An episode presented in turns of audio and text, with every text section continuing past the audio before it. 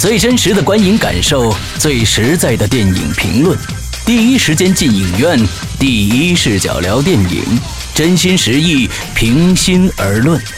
你现在收听到的是《观影风向标》。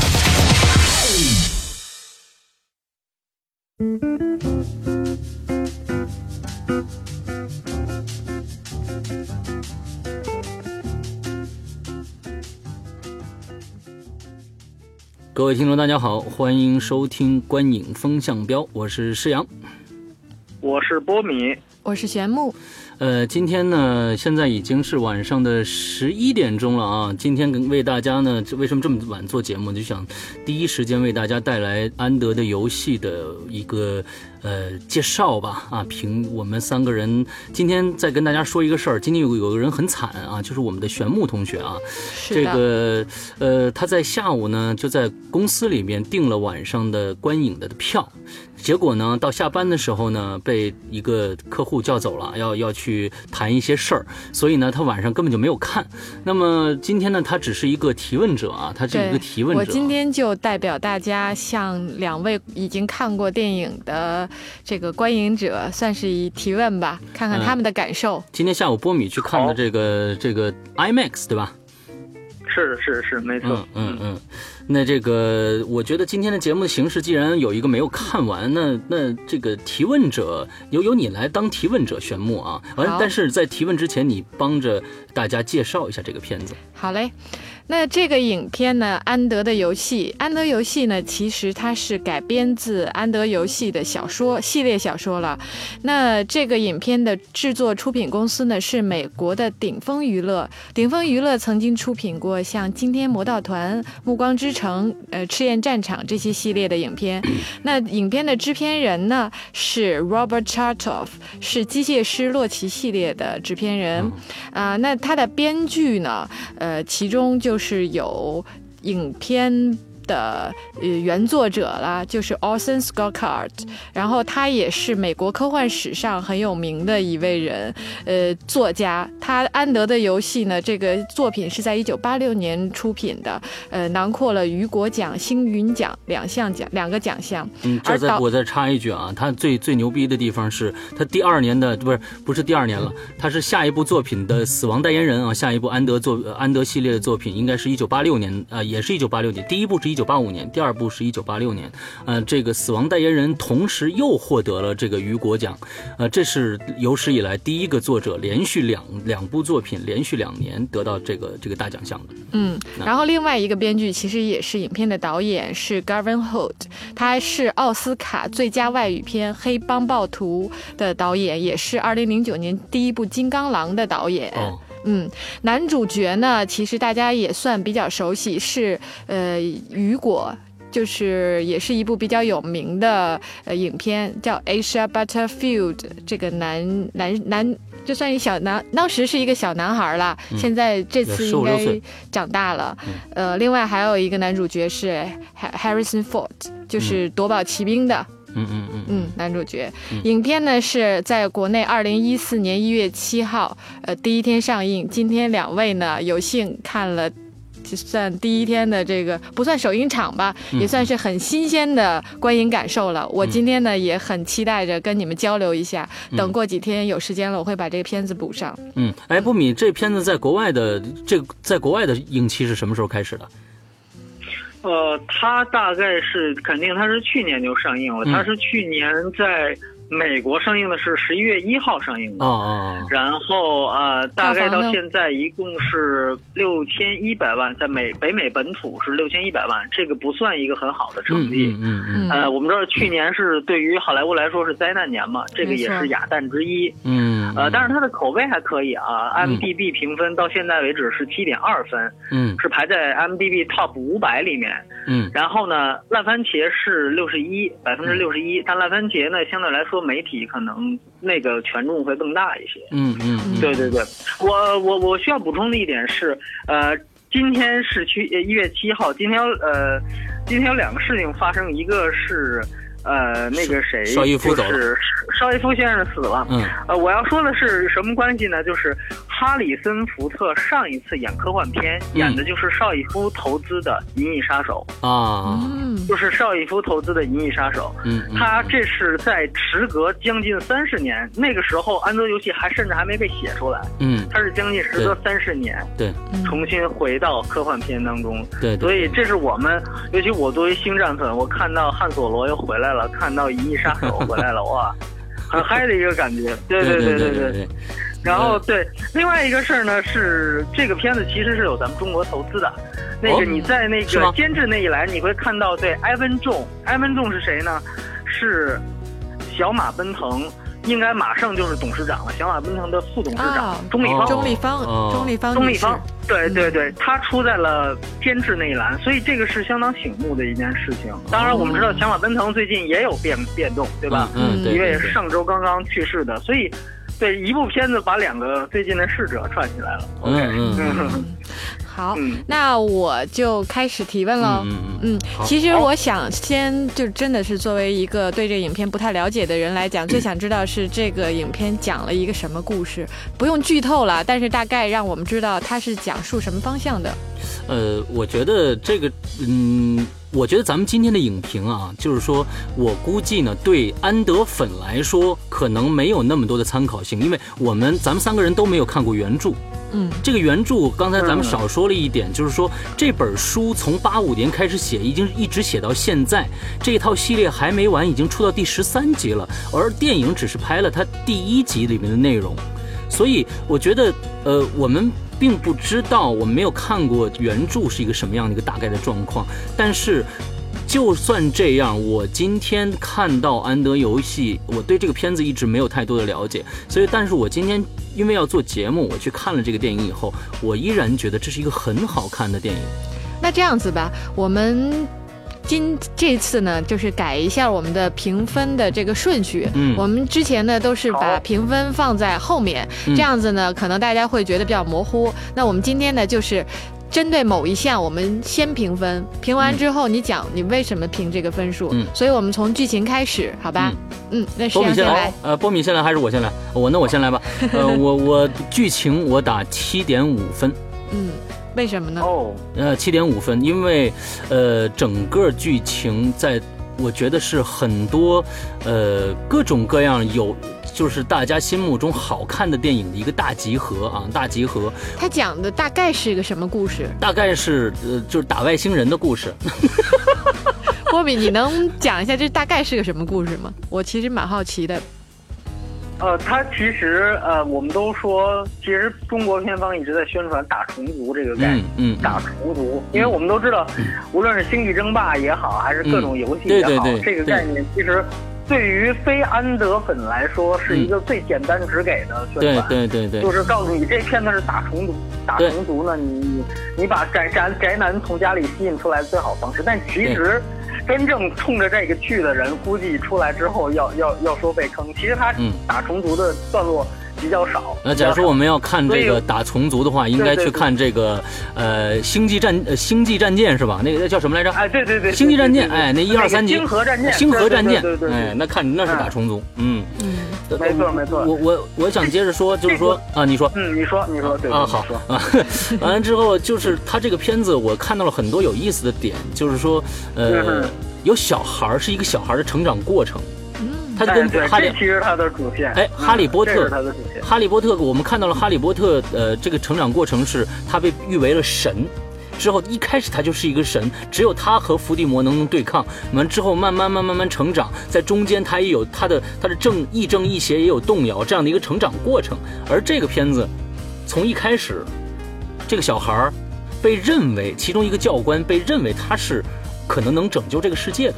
啊，他让人在慢慢的去认可他这样的一个过程，而之后我感觉这部这部书我虽然没看过，就是说我感觉是可能随着他年龄增长增长，一直到后后来他成长了一个大人以后的一系列的故事，而我在这里面看到了哈利波特的影子，我看到了，呃，其实说实在的，我我他。在拍这个虫族星球的时候，我真的能看到一些这个这个星际争霸的那个那个虫族的那个建筑的感觉啊。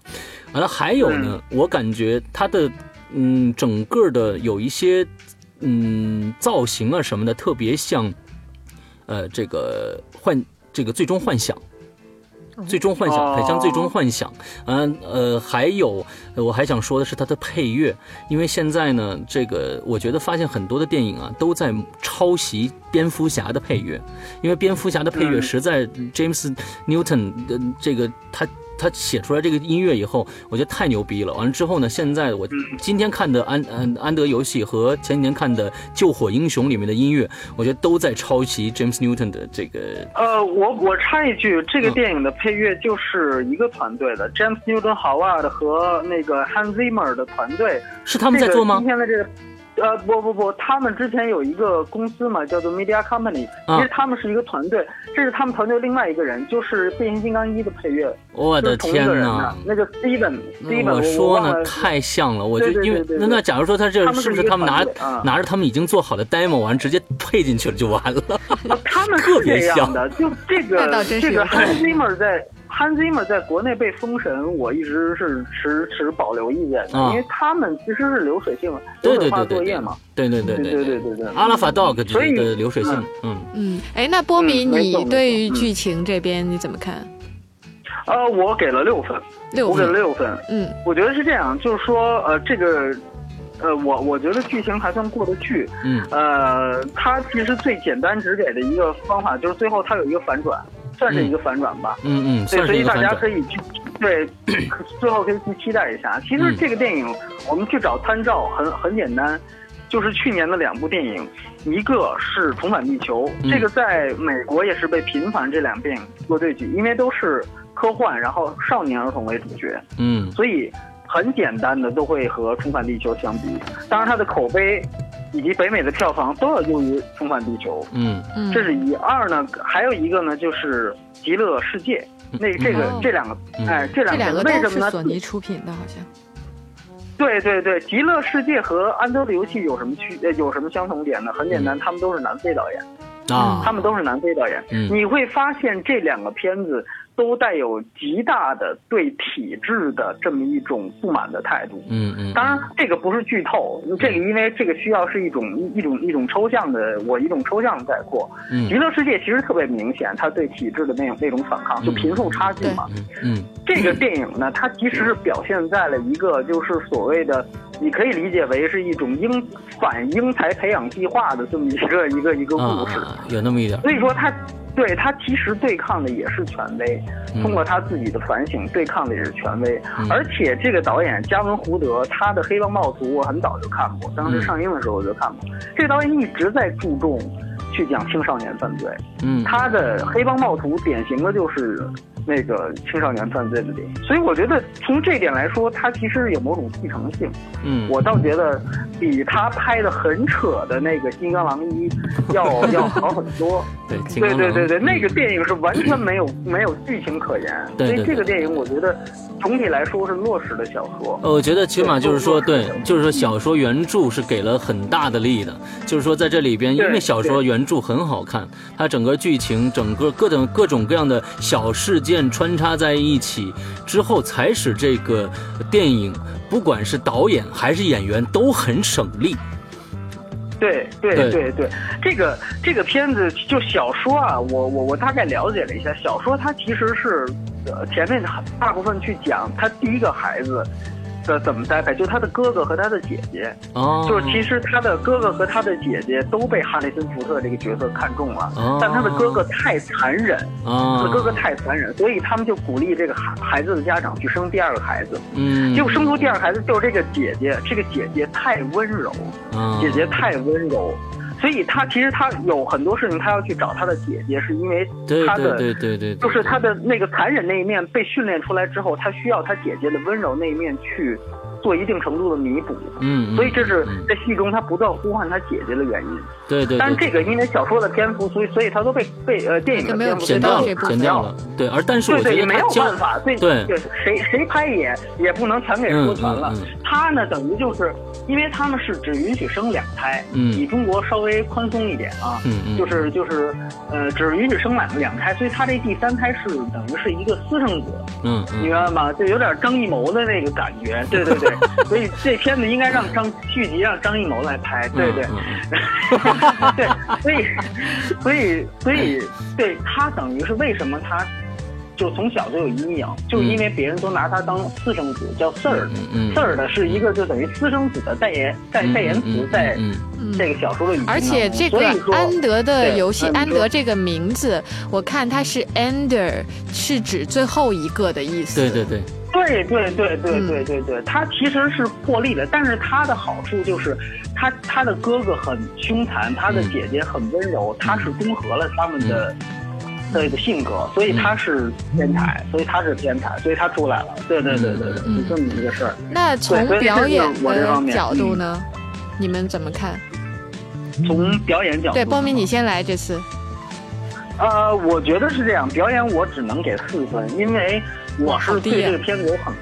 啊，对我这对这个片子有很高期待。这个电影一共有五个演员都拿过奥斯卡奖的提名啊。哈里森哈里森福特就更不用说，刚才你说过的雨果啊，马丁西塞斯那个雨果的主演，嗯，还有大卫英雷的那个主演，嗯，包括阳光小美女的主演，对对对对对，他姐姐是阳光小美女，对，然后他的类情类情侣侣是那个大地惊雷，嗯，然后。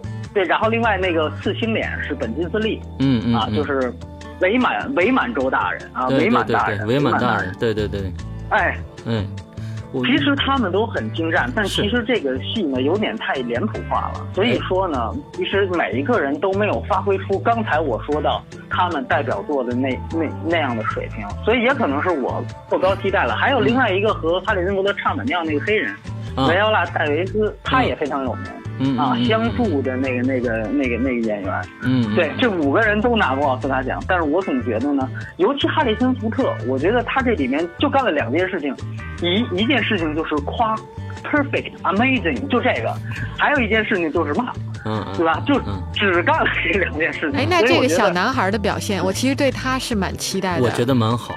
我说实在，小男孩还好，而且小男孩还好。对我对那个雨果当时这个小男孩的那双眼睛，我觉得还真是蛮迷人的，就特别期待他这次的表现。对，小男孩还好，所以那谁施阳接着说吧。施阳，你给我我给我给七分。哦，你们俩这次差的我这次差这这次相差很多，可能就是因为因为证明我们没有。没有接黑钱，证明我没有串台词。对对对对，我给七分，为什么？就是说，我觉得不管演技吧，我觉得他这个这个，假如说我们拿它当成一个贺岁片来看的话啊，就可能有很多名演员进来之后呢，但是这些名演员进来以后呢，呃，他们也就是一个呃扮演其中一个小角色，主要是靠剧情来往前推。这个并不是一个特一个用我们讲说用要用表演的那种切呃严格的要求去，当然他们没有任何的，就是说都没有。但是我觉得小男孩表演的非常好，雨果的这个这个这个男孩，我但是我他叫什么来着？叫呃阿沙巴特菲尔德。那我我当时看雨果的时候，他还是个很矮的小男孩，但是现在已经长这么高了。但是从他的演技里边，我看到了一种真的是这种领导者，他慢慢有这个领导者的时候，这个这个气气势的时候，我觉得真的挺棒的。他到最后，呃，当了这个他们的那个这个 leader 以后，哎，马上的这个气势完全就不一样了。呃，我觉得挺好的。这个这这是我觉得这小小男孩在里边绝对是出彩的一个表演，所以给了七分。OK，那还是值得我去花第二遍钱去看一下的。嗯，今天花了你都花了多少钱看？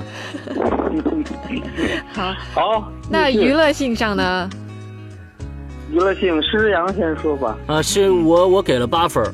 哇哦，这个影片看来你为什么我我我我很喜欢这个电电影？我给了八分。为什么说娱乐性？我不是单指这一部电影，我是把以后，因为我看完这部电影，我真的有一个有一个最最大的愿望，就是赶紧找小说看。这个它就说明他已经把这个娱乐性延展到。书的这个这个界面，如果你有这个感觉的话，我觉得某种程度上，对于一个没看过小说的人，看完电影想回去看小说，还算是一个比较好的一个成功的作品。而且我也期待它后续。我在想，假如说安德的游戏一直要拍下去的话，嗯，两年一部，那么我要等二十多年。啊。完了之后呢，我那时候已经五十多岁了。呃，我觉得假如说我我都我都可以想到这儿，因为我我真的认为这个电影往后走，它是一个相当相当史诗的一部作品。而且，它让我想到了我们国家的唯一一部可以称作是完，就是说相对完美的科幻科幻呃小说《三体》。嗯，让我想到了《三体》的那种构架什么之类的，呃，让我想了很多。我觉得是一部非常非常好的科幻电影系列。它不是一个单集的作品，一直拍下去的话，这个娱乐性，所以我觉得这个娱乐性相当的高，所以我给了八分。嗯那波米呢？好，我唱个反调，我给了五分。这 样，呃，我是被打重组这个点，呃，所所迷惑的糊弄进电影。对对对，或者说，我也是站在这个角度去看的这个电影。我相信大部分可能对大部分人可能会从这种角度对，非原著迷、非科幻迷，他可能就会要一个简单直给的结果。我那场因为。呃，是 IMAX 场，大家都还算对这个电影有一定了解，但是，呃，我听到最多的就是，我靠，这就是一个青少年的成长剧啊！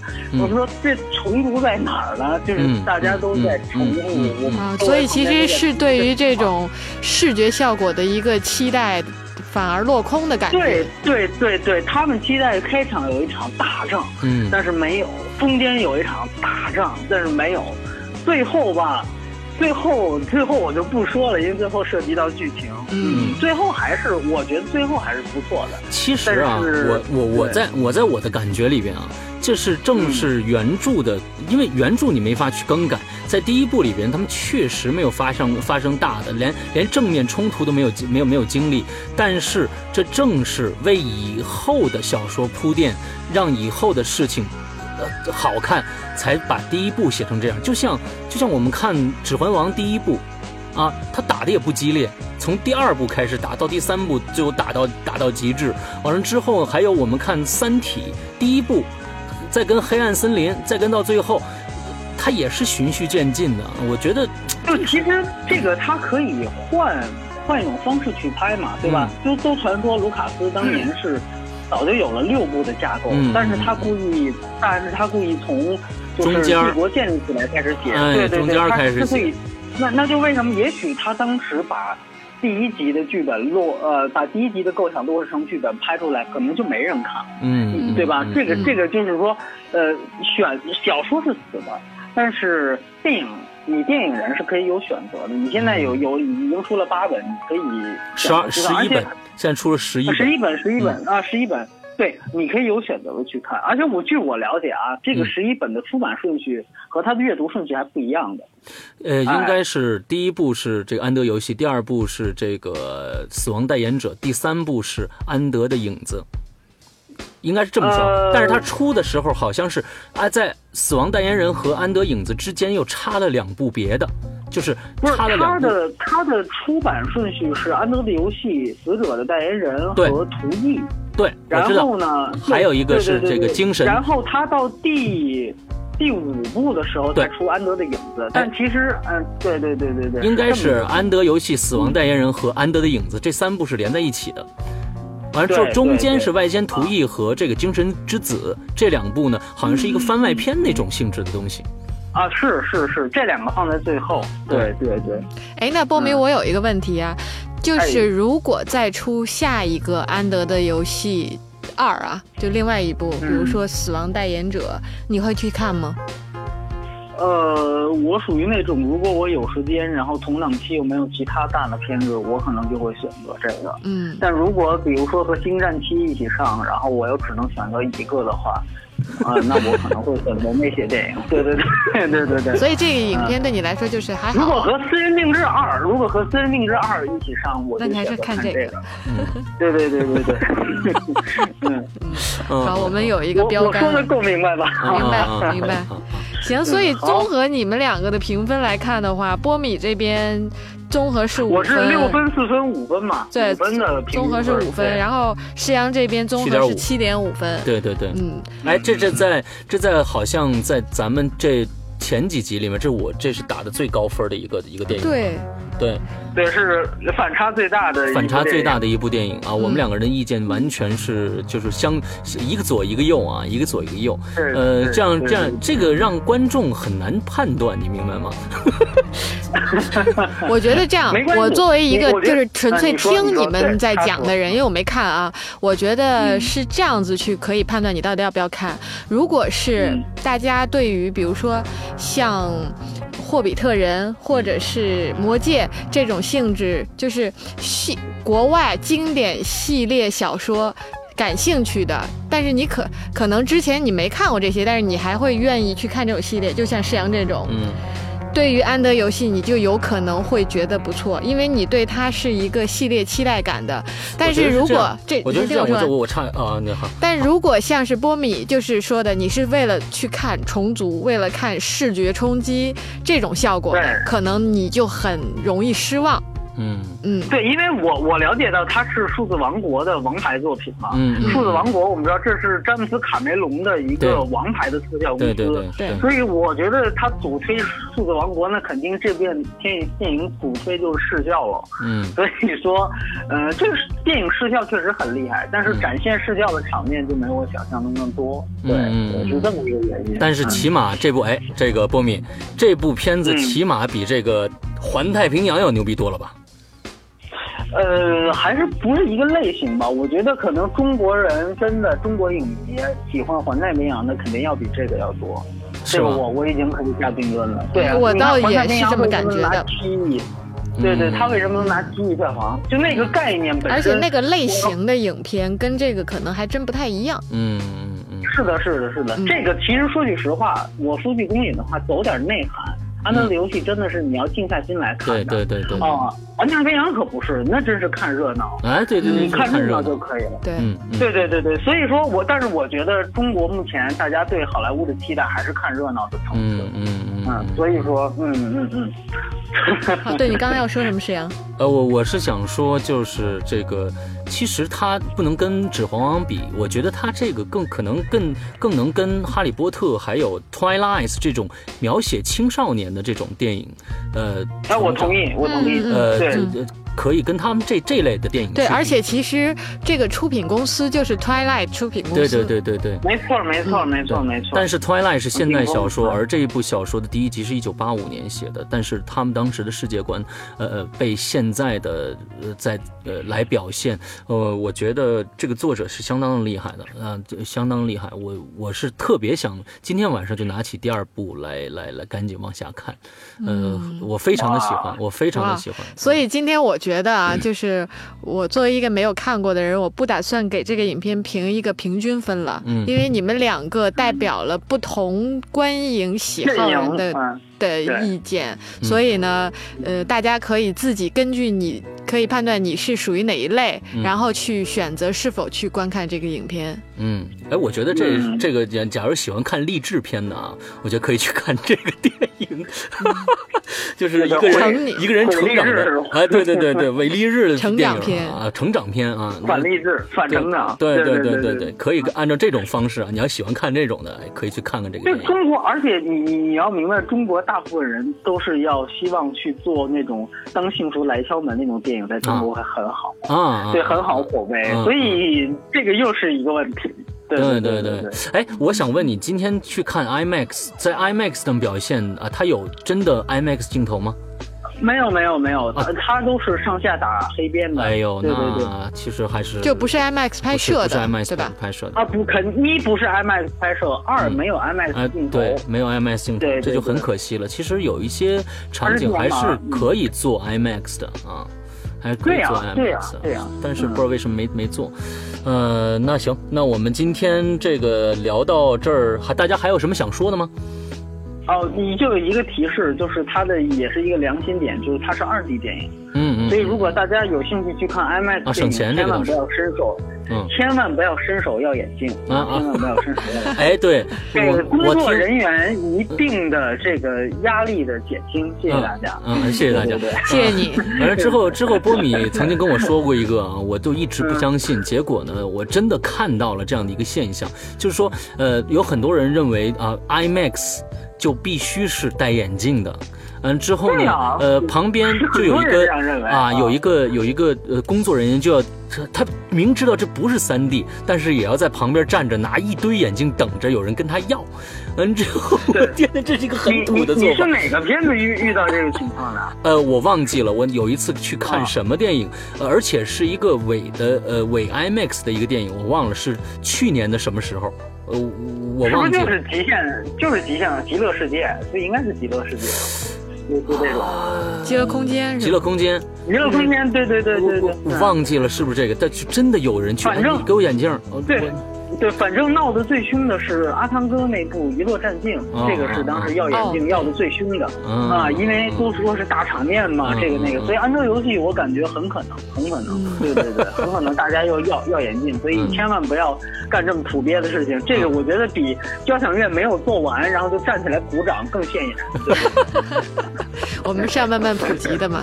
OK OK 啊，那么今天今天我们现在已经快十二点了，我们所以呃辛辛苦苦做完节目，待会儿我就会把这期节目上传给大家。呃，另外呢，假如说大家对我们的节目有什么意见和建议的话，请在 Podcast 上给我们留言打星儿啊，这个是对我们的节目促进是很有用的，可以让我们的节目往前排啊，让往前排。对，也是鼓励我们长期坚持下去的动力。嗯，一定要订阅我们的节目啊，在上面点那个订。订阅键，OK，呃，之后呢，呃，我们可可能听到，在这儿再提一句，我们第一、第二集的呃这个录音质量啊，波米的声音也特别好，那是因为当时波米在我的这个呃工作室啊，所以录的很好。现在呢，我们三个人都是分别在各自的家里，因为呃玄木有一个录音笔，所以他的声音也比较好听。那么只有这个波米呃还没有还没有得到录音笔啊，过过几天我们就会把这个技术问题解。解决，